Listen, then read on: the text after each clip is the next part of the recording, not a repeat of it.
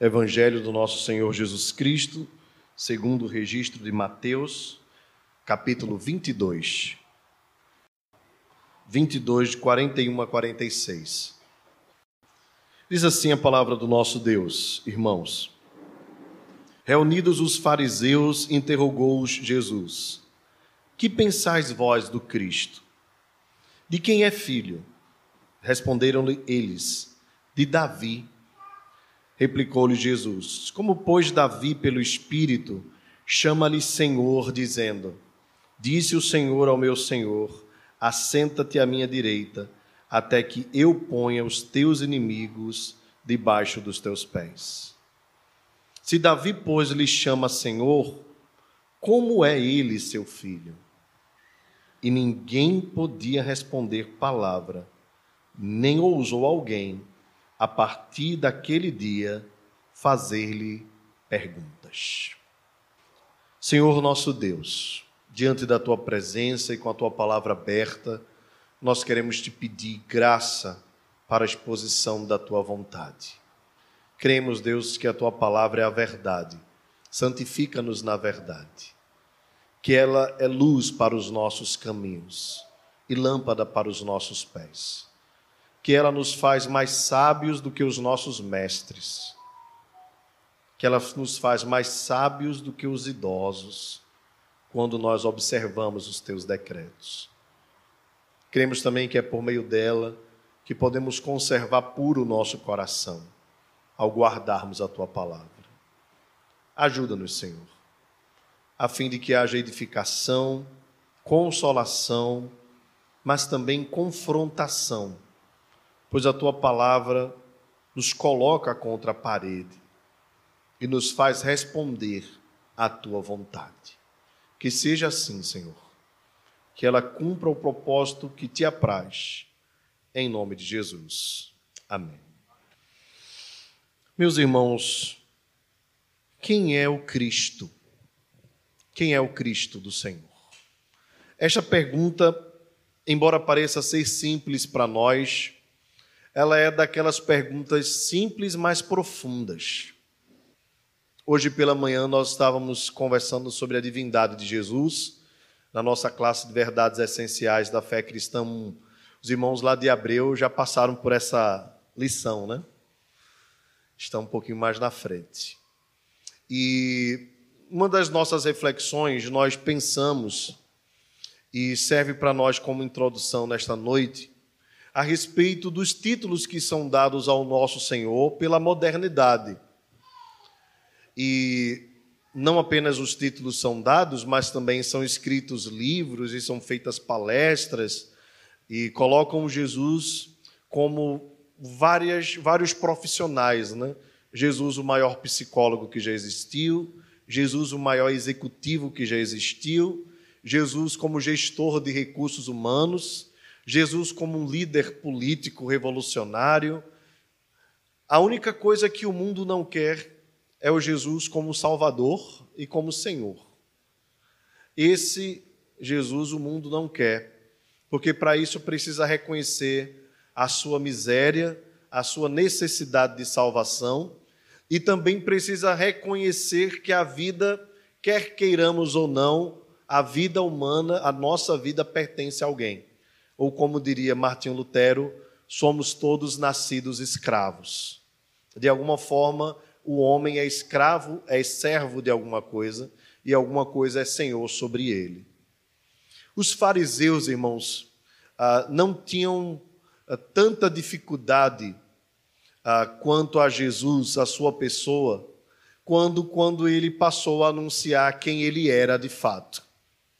Eles não teriam dificuldade se houvesse mais um líder religioso, se houvesse mais um rabi, uh, ou alguém até mesmo que trouxesse alguma novidade à religiosidade judaica. Se os irmãos bem lembrarem, uh, o texto nos diz a respeito de João Batista que o seu ministério estava focado no deserto, na região da Judéia, mas que pessoas de Jerusalém vieram de longe para conhecer o seu batismo. Porém, muitos não se aproximaram dele, né, ou não quiseram permanecer, porque a sua palavra era uma palavra de arrependimento e era uma palavra muito dura.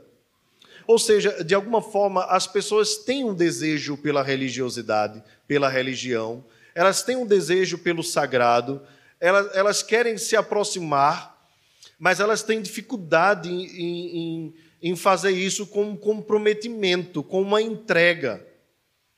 Em outras palavras, de alguma forma, a sociedade moderna, semelhante ao que acontecia nos tempos de Jesus, eh, queria um certo Cristo, eh, mas não um que fosse tão Senhor como ele, um que não fosse tão Salvador como ele.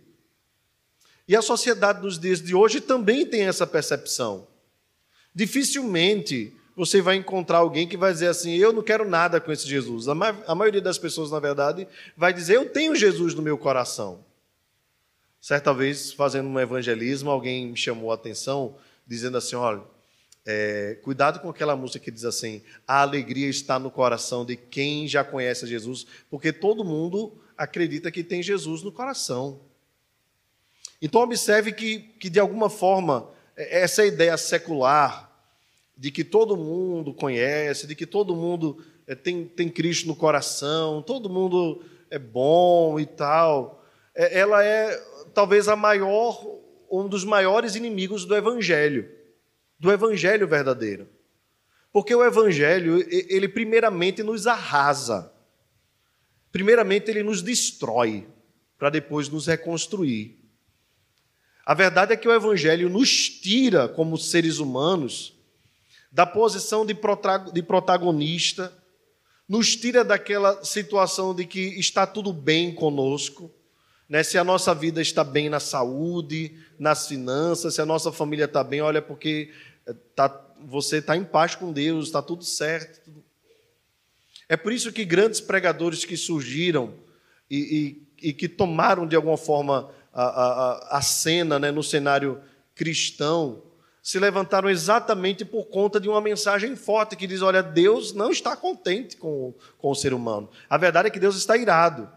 E aqui eu me refiro a Paul Washer, John MacArthur né, e grandes pregadores da atualidade que até hoje têm uma mensagem forte e que chamam a atenção para, para um evangelho uh, que tem se diluído pelo politicamente correto, pela manutenção da paz para não dividir. Olha, nós estamos aqui, nós não queremos dividir. Todo mundo faz parte da mesma coisa, somos todos ovelhas de Jesus, somos todos parte do rebanho e cada um vivendo sua vida de acordo com a sua própria mente, com aquilo que lhe der na telha. Portanto, esse não é o evangelho verdadeiro. O evangelho verdadeiro, ele nos arrasa, e, e, e não apenas aqueles que não conhecem a Cristo, mas ele continua humilhando. Quanto mais nós o conhecemos, mais nós somos humilhados pelo Evangelho. Se não observe a vida dos grandes homens de Deus, a começar pelo próprio apóstolo Paulo.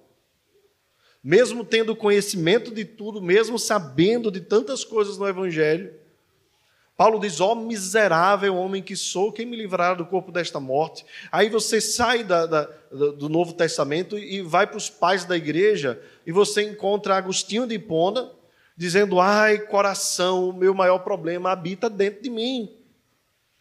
E aí você vai para os pais do deserto, né, para os pais medievais, principalmente ah, os mais monásticos, né, como Thomas Kempis, e ele chega à mesma conclusão: olha, o problema está no meu coração, eu tenho necessidade de Deus, e se, e se eu não for controlado pelo Espírito Santo, eu, eu sou capaz de fazer coisas terríveis, piores até do que os ímpios.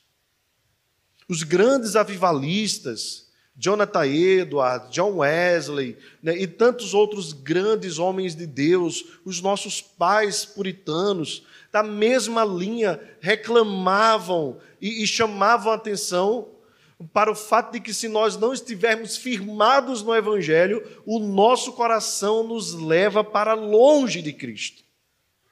Portanto, é, é, essa é, é uma percepção bíblica, eu diria até acima da fé reformada, é uma percepção bíblica, tácita do Evangelho, clara do Evangelho. É de que no que depender de nós, o nosso coração corrupto nos afastará da presença de Deus e da centralidade do Evangelho. É por isso, então, que esta pergunta aqui, ela precisa ser respondida para nós, ou por nós, constantemente. Quem é para nós o Cristo de Deus? Quem é para nós? E é por isso que o Evangelho nos arrasa. Eu falei só da parte do arrasar, né? Porque ele nos traz à luz a nossa pecaminosidade, a nossa miséria, ou aquilo que John Calvino chamava de depravação total. O que a Bíblia deixa muito claro: todos pecaram destituídos estão da glória de Deus. O Evangelho, então, primeiro ele nos coloca nessa posição, para nós entendermos que diante da lei de Deus nós estamos perdidos. A nossa necessidade de um Salvador é urgente, urgentíssima. E graças a Deus por Cristo Jesus. Porque se o salário do pecado é a morte, o dom gratuito de Deus é a vida eterna em Cristo Jesus, nosso Senhor. Então a palavra de Paulo não termina com o salário do pecado é a morte, né? tem depois mais o dom gratuito de Deus, é a vida eterna em Cristo Jesus, nosso Senhor.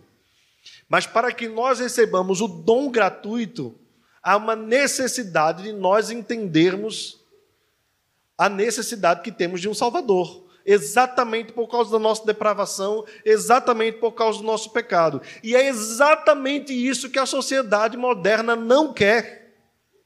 Ela quer colocar o homem num patamar altíssimo, como o centro de tudo. Então, quando você ouve a mensagem dos coaches, quando você ouve a, a, as mensagens contemporâneas, inclusive no meio cristão, né, meio que aquela história de que tudo gira em torno de você, né, aquele negócio meio, meio David Leonardo, né, aquela história de você é o centro do mundo, olha, Deus pode girar o que for, mas você é a pessoa central e tudo mais. Então, esses pregadores, eles, eles começam a ganhar força porque eles massageiam o ego das pessoas. Quem não quer ser o protagonista da história? Mas não foi exatamente por tentar ser o protagonista que o homem pecou contra Deus, que o homem caiu. Não foi exatamente por tentar esta independência que o homem levou todos nós, né, Adão e Eva, levou todos nós à miséria do pecado. Então nós não podemos estar depois de tanto tempo, em pleno século XXI, querendo levantar o antigo Adão. Nós precisamos, na verdade, cada vez mais levantar o novo Adão, que é Cristo Jesus, o qual olhou para a nossa miséria, para a nossa pecaminosidade, para a nossa desgraça, sabendo quem nós somos, do nosso coração, se nós já sabemos quem nós somos e nos desesperamos, Cristo sabe muito mais quem nós somos, por isso derramou graça abundante sobre as nossas vidas. Só que esse Jesus não interessa ao mundo moderno. O que interessa é o Jesus coach, é o Jesus médico, é o Jesus que socorre enquanto você está com problema financeiro, é o Jesus que cura, é o Jesus que dá prosperidade financeira, é o Jesus que te ajuda a pagar as tuas contas. Então, esse Jesus chama a atenção. Quem é o Cristo que você espera? Mas agora, tentando tirar um pouco do âmbito evangelical e da crise que nós vivemos nos dias de hoje, eu gostaria de chamar a atenção a você, cristão reformado. Quem é o Cristo que você crê? Ele é uma teoria, simplesmente? ele é uma doutrina ou ele é uma pessoa com quem você se relaciona? Ele é o seu Senhor e Salvador pessoal. Muitas vezes, irmãos, mesmo crendo e tendo a Escritura diante de nós, o nosso relacionamento com esse Jesus é muito distante. O nosso relacionamento com esse Cristo é muito frio. É quase como se nós não acreditássemos que ele existe. Muitas vezes nós nos distanciamos de Deus, não, não o convidamos para estar ao nosso lado. Observe que a palavra de Maria foi excelente introdução. Porque o texto que diz: Eis que estou à porta e bato, embora usado muitas vezes para o evangelismo, ele na verdade é um texto para a igreja. Por isso que a palavra diz: quem tem ouvidos para ouvir, ouça o que o Espírito diz à igreja, às igrejas. É porque exatamente aquela igreja, embora tivesse prosperidade em muitas coisas, estava distante do Senhor. E Jesus estava batendo a porta, buscando ter comunhão, e a igreja não abria. Quanto à salvação, observe, ele vem e arromba a porta. Porque se não for arrombando a porta, ele não entra. Então, é essa história de que Jesus fica lá fora, batendo a porta do ímpio, até ele abrir, o ímpio não abre nunca. Porque ele está morto. Você já viu morto abrir porta?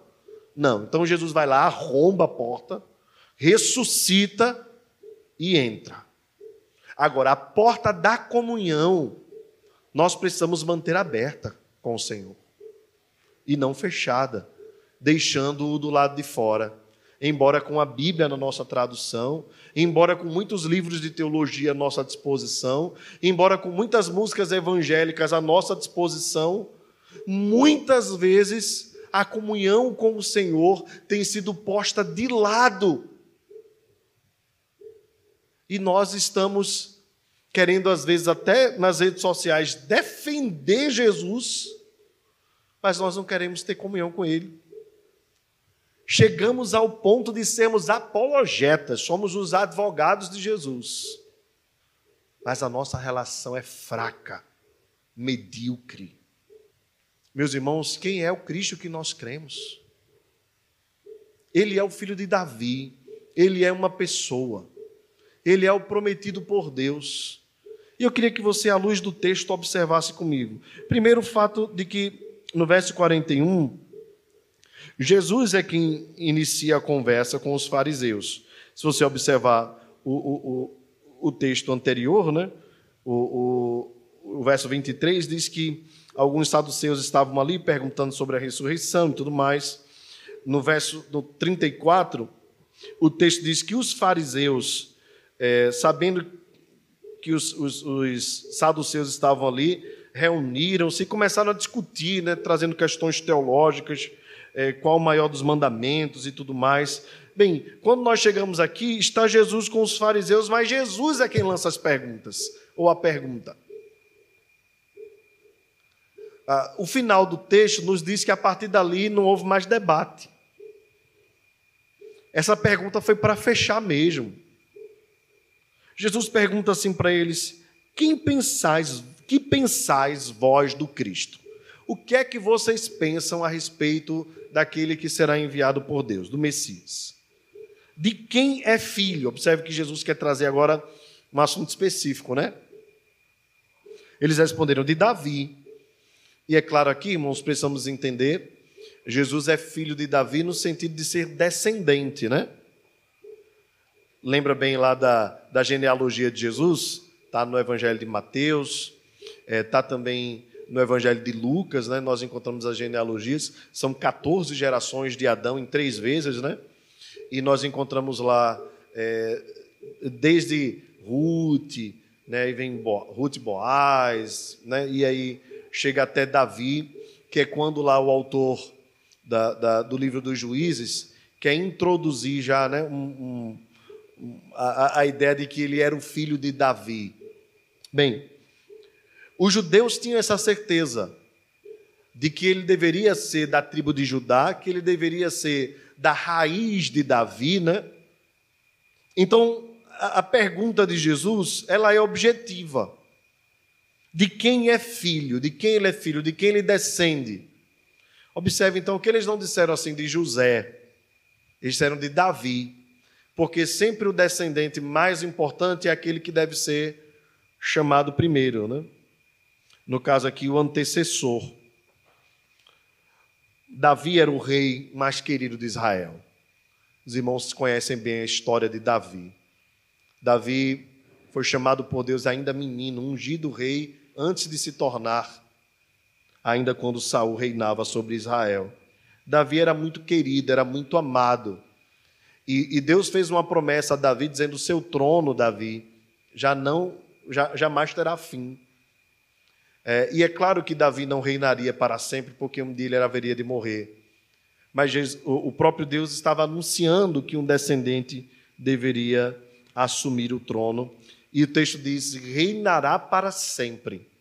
Estava falando a respeito de Jesus. Então eles respondem de Davi, Jesus replica: Como, pois, Davi, pelo Espírito, aqui é um ponto importante, né? Davi, ele, ele profetiza o texto do Salmo pelo Espírito Santo. Aqui ele está se referindo ao Salmo 110, no verso 1. A profecia é feita pelo Espírito Santo, por meio do Espírito Santo. E nessa profecia, o seu descendente é chamado de Senhor. Kyrios, um termo que para os gregos ou os leitores do, do, do, do grego estava muito tranquila de ser entendida. Era um título atribuído só a Deus, Senhor.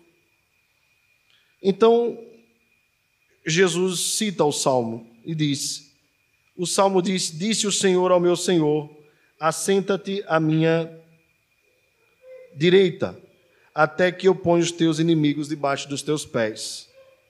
Então agora Jesus argumenta: se Davi, pois, lhe chama Senhor, como ele é seu filho?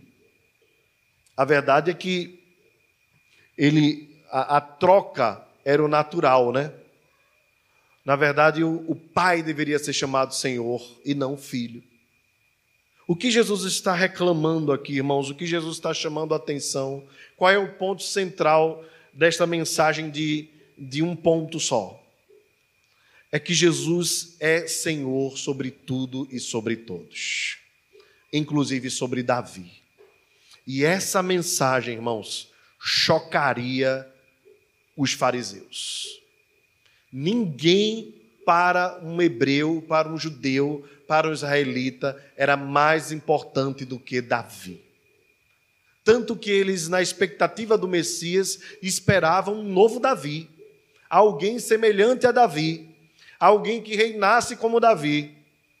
A verdade é que eles queriam um rei que desembanhasse a espada e que livrasse os israelitas das mãos dos romanos. O que eles queriam era a libertação do povo judeu e a execução do povo romano e o reino sendo restituído a Israel. E essa expectativa era dos fariseus, mas não se espante. Também era a expectativa dos próprios discípulos de Jesus. Lá no, livro de Atos, eles diziam assim: Senhor, quando será que tu vais restaurar o reino a Israel? Jesus responde: Não vos compete saber tempos ou épocas que o Senhor reservou pela sua exclusiva autoridade, mas recebereis poder ao descer sobre vós o Espírito Santo, e sereis minhas testemunhas, tanto em Jerusalém, como na Judéia, em toda Samaria, até os confins da terra. Então, observe a expectativa dos próprios discípulos, quanto mais dos fariseus, cujos olhos estavam ainda ah, fechados para o Evangelho. Eles queriam um rei que resolvesse os seus problemas terrenos. Meus irmãos, mais uma vez essa pergunta volta para nós. E o que eu e você pensamos a respeito do Cristo? Que Jesus nós queremos? O Jesus que resolve os nossos problemas? O Jesus que atenda às nossas expectativas, o Jesus que nos ajude a conquistar status, poder, ou nós queremos o Jesus, Filho de Deus, enviado por Deus, da raiz de Davi, Salvador e Senhor da sua igreja. Se você deseja o verdadeiro Cristo, se o seu desejo é sincero, eu quero dizer a você, nesta noite, Ele está no nosso meio. Ele é o nosso Senhor. Ele está conosco, Ele é o nosso Salvador. Ele é o Salvador de todo aquele que crê, primeiro dos judeus e depois dos gentios, dos quais nós fazemos parte. Mas Ele não se dobra às nossas expectativas. assim como não se dobrou às expectativas dos fariseus. Jesus não puxou a espada, embora tivesse ao seu lado discípulos armados. Ele não era contra o porte de arma. Pedro estava armado. A reclamação de Jesus é porque Jesus queria morrer e Pedro não queria deixar. Mas esse é outro assunto. A verdade é que Jesus queria cumprir o seu ministério.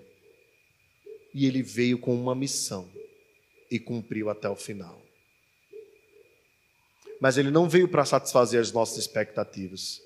Ele não veio porque nós somos o centro do mundo. A verdade é que ele veio para satisfazer as expectativas do Pai. O Pai disse: Nele está todo o meu prazer. Este é o meu filho amado em quem me comprazo. E ele mesmo disse: Olha, minha comida, minha bebida é fazer a vontade do meu Pai. Eu não tenho outro prazer senão fazer a vontade do meu Pai. Meus irmãos, o que nós pensamos a respeito de Jesus define como nós vivemos, define, define como nós agimos, traz luz às nossas decisões, às nossas escolhas, às nossas vontades, aos nossos passos. Ou Ele é Senhor das nossas vidas, ou nós estamos assentados no trono da nossa própria vida. Não dá para assentar dois no mesmo trono. Ou ele governa, ou nós somos governados por qualquer outra coisa. Ele veio também para ser o nosso salvador pessoal. Meus irmãos, Jesus veio para restaurar o nosso relacionamento com Deus, abrindo o caminho de acesso à presença dEle. E é triste que, mesmo nós sabendo de tudo isso, Muitas vezes nós passamos a semana toda, e falo isso, irmãos, porque muitas vezes peco também nesse sentido, e troco poucas palavras com o meu Senhor. Parece que nós temos dificuldade de nos dobrarmos, não é? Parece que nós temos dificuldade, somos. Lembra lá a dura serviço, né?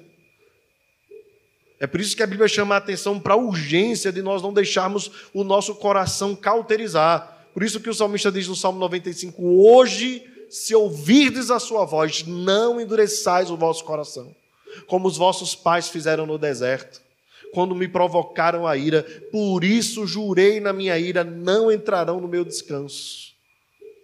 E de fato não entraram no descanso de Deus. Meus irmãos, nós precisamos entender a necessidade urgente que nós temos de aprofundar o nosso relacionamento com Deus através da leitura da palavra, através da oração e dos meios de graça que Ele coloca. Isso é a coisa mais urgente que nós temos que fazer na nossa vida. E às vezes ah, vêm as dificuldades e nós não abrimos os nossos olhos. Porque observe o que aconteceu na pandemia. Eu falei sobre isso algumas mensagens atrás. Na pandemia, quando parou tudo, a gente já não tinha o que colocar como desculpa para não ter tempo de relacionamento com Deus. Foi ou não foi verdade? Falo principalmente aos irmãos que obrigatoriamente ficaram em casa, né? Porque alguns precisaram continuar trabalhando. Mas de alguma forma o ritmo de todo mundo diminuiu. E nós percebemos que muitos não buscaram a Deus, não foi por falta de tempo. Na verdade, com o tempo sobrando, nós percebemos que o nosso problema é mais profundo. Nosso problema é o nosso coração, que quer encontrar alívio, paz e descanso em outras coisas que não o Senhor que quer fugir da presença de Deus.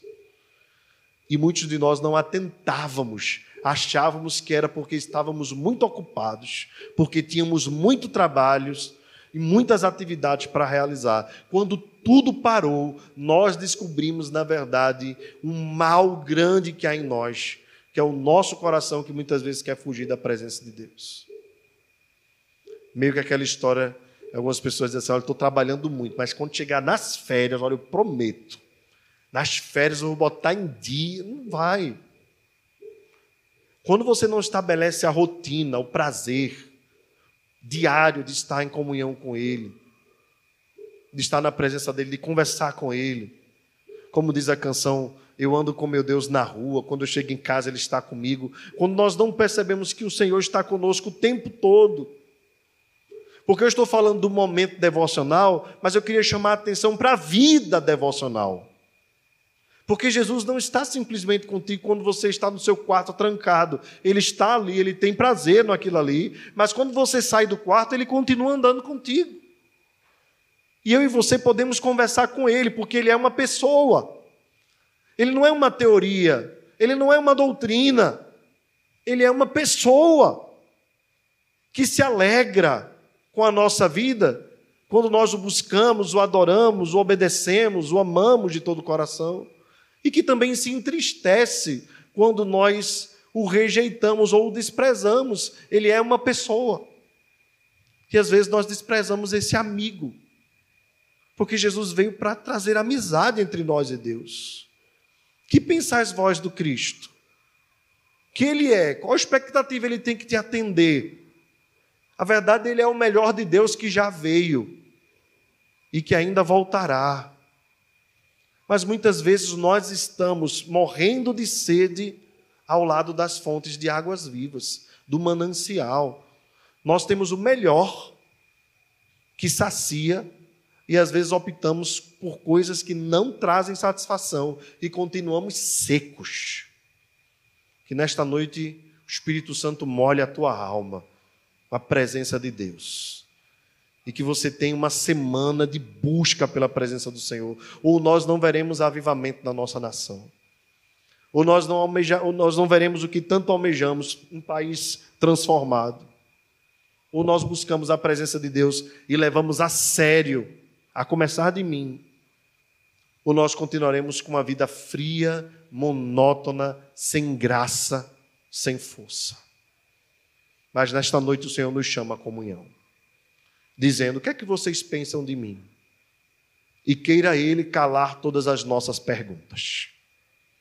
Porque todas as nossas expectativas e sonhos, Ele satisfaz, sendo nosso Salvador, sendo nosso Senhor, sendo nosso amigo, sendo nosso auxílio, sendo nosso refúgio, sendo o Rei dos Reis, sendo o Senhor dos Senhores e tudo o que nós proclamamos aqui. Dificilmente alguém daria vida, diz o apóstolo Paulo, pelos seus amigos. Mas ele nos amou quando nós ainda éramos seus inimigos. Ele nos amou e se aproximou de nós. Que nós desfrutemos dessa amizade todos os dias das nossas vidas. Em nome de Jesus.